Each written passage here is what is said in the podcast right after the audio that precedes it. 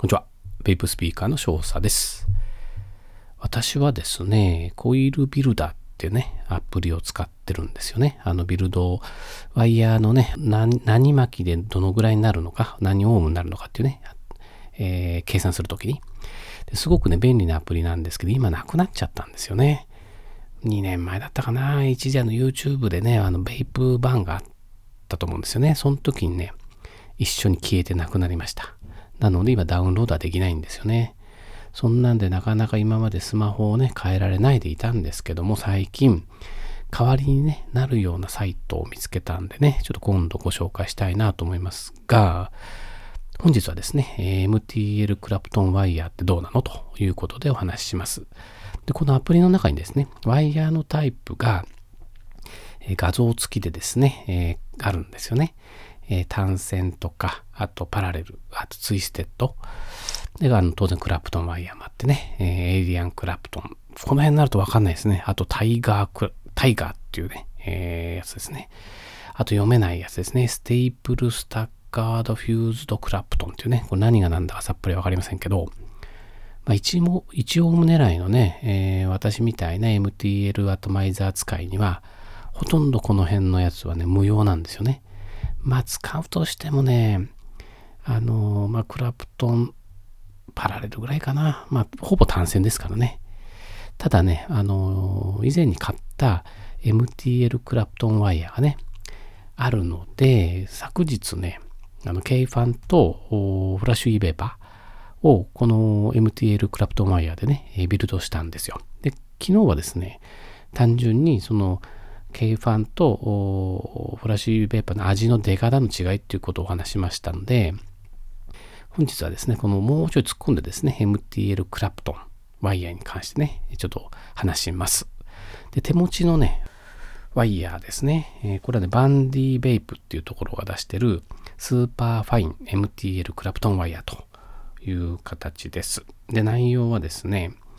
えー、基本あの、ワイヤーはもうクロム80を使っています。で、芯の部分ですね。えー、内、芯の部分のインナーか。インナーが30ゲージ。で、外側のアウター、外を巻くやつですよね。これが38ゲージで巻いてある。表示ですね。一応、えー、5ラップスでインナー 2.5mm で、だいたい1.5オームから2オームぐらいになるでしょうってね、書いたんですけども、随分ざっくりですよね。で、昨日ね、ちょっとビルドした感じをちょっとね、お話しますと、まあ、見た目ね、この見た目はすごい細いんですよ。ニクロム80の28ゲージと比べるとね、ちょっとだけ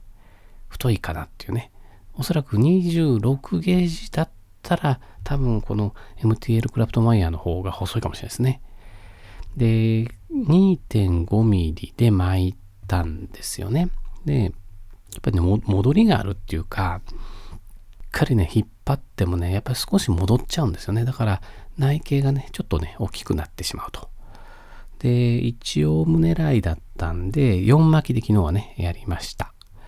で、味のね、あのー、出方なんですけど、これね、私が鈍感なのかバカなのかね、わかんないんですけど、あの、ニクロム80の単線と、この MTL のクラプトンワイヤーを比較してね、味はそんなに変わらないんですよね。もちろん、ベリーミックス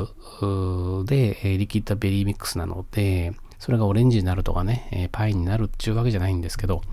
味がね、濃くなるかというとね、そんなに変わらないかなって感じですね。